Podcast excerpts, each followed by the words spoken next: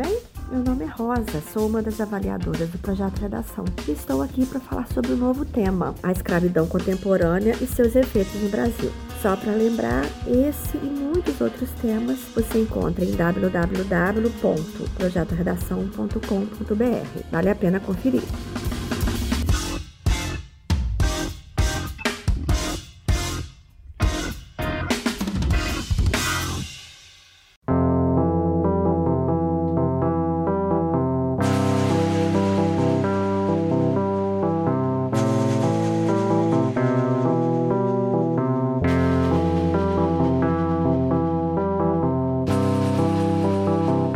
Escravidão contemporânea e seus efeitos no Brasil. A constatação de trabalho escravo não é apenas caracterizada por meras infrações trabalhistas. É um crime contra a dignidade humana. No Brasil, o trabalho escravo é definido pelo artigo 149 do Código Penal da seguinte maneira: reduzir alguém à condição análoga de escravo, quer submetendo-o a trabalhos forçados ou a jornada exaustiva, quer sujeitando-o a condições degradantes de trabalho, quer restringindo por qualquer meio sua locomoção em razão de dívida contraída com o empregador ou preposto. A pena é de reclusão de 2 a 8 anos e multa além da pena correspondente à violência. A constatação de qualquer um desses quatro elementos, trabalho forçado, que é o indivíduo ser obrigado a se submeter a condições de trabalho em que é explorado, sem possibilidade de deixar o local, seja por causa de dívidas, ameaça ou violências físicas e psicológicas ou jornada exaustiva, aquele que o expediente é desgastante, que vai além de horas extras e coloca em risco a integridade física do trabalhador, já que o intervalo entre as jornadas é insuficiente para a reposição de energia. Há casos em que o descanso semanal não é sequer respeitado. Assim, o trabalhador também fica impedido de manter a vida social e familiar. Servidão por dívida é a fabricação de dívidas ilegais referentes a gastos com transporte, alimentação, aluguel e ferramentas de trabalho. Esses itens são cobrados de forma abusiva e descontados do salário do trabalhador, que permanece cerceado por uma dívida fraudulenta. Ou ainda condições degradantes um conjunto de elementos irregulares que caracterizam a precariedade do trabalho e das condições de vida sob a qual o trabalhador é submetido, atentando contra a sua dignidade. Qualquer um desses elementos já é suficiente.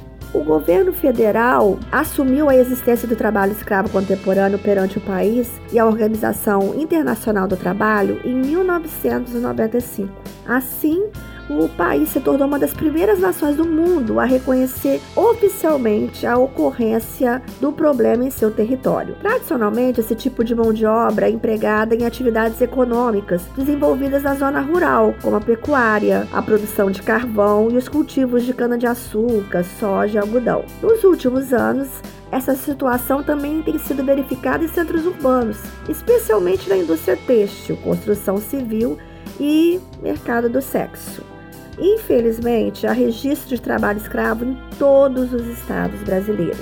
5% das pessoas submetidas ao trabalho escravo rural com fins de exploração econômica são homens. As atividades para as quais esse tipo de mão de obra é utilizado exigem força física, por isso, os aliciadores têm procurado basicamente homens e jovens. As idades variam entre 18 e 44 anos. A escolaridade: 32% são analfabetos e 39 só chegaram até a quarta série. Muitos trabalhadores rurais libertados são, em sua maioria, migrantes que deixaram suas casas com destino à região de expansão agrícola, saem de suas cidades atraídos por falsas promessas ou migram forçadamente pela situação de penúria em que vivem.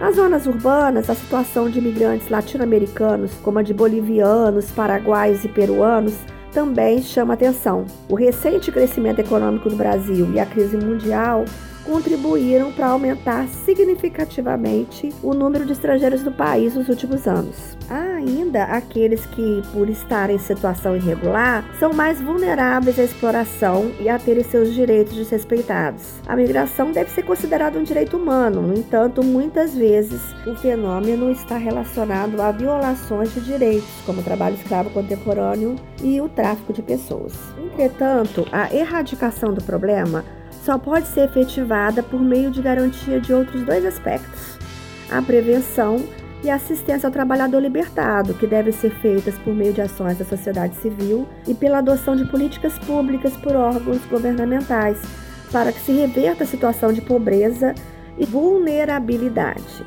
A atuação nessas duas frentes de combate visa atacar a origem do trabalho escravo, interrompendo a reincidência desse tipo de exploração.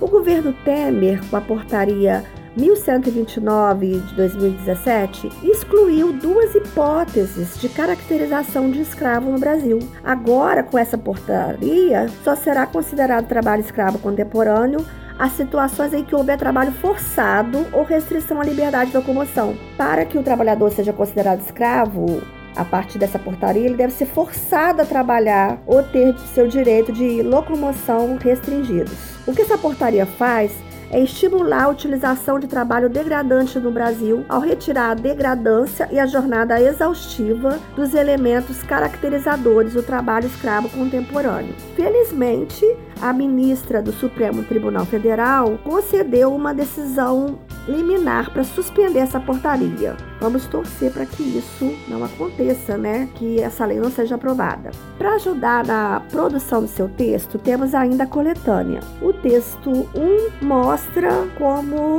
o trabalho escravo era caracterizado antes e como ficaria com a nova portaria. O texto 2 mostra como é que o combate ao trabalho escravo tem despencado. A falta de fiscalização é algo gritante. De 189 operações em 2013, caiu para 49 em 2017. O próximo texto a gente tem aí uma tirinha que mostra o, um escravo em 1723 do Brasil. Manuel, escravo, corta cana mais de 12 horas por dia. A única coisa que recebe em troca do trabalho é moradia e alimentação. Em 2011, Manuel, que não é escravo, corta cana mais de 12 horas por dia. Recebe em troca um dinheiro que mal dá para alimentação e moradia. O outro texto é o artigo 140 149, explicando o que é a escravidão contemporânea e suas respectivas penas.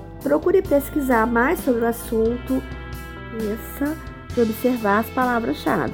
Não basta falar só sobre escravidão contemporânea, precisa falar também nos seus efeitos, suas consequências e esse problema no Brasil. Boa produção e até a próxima!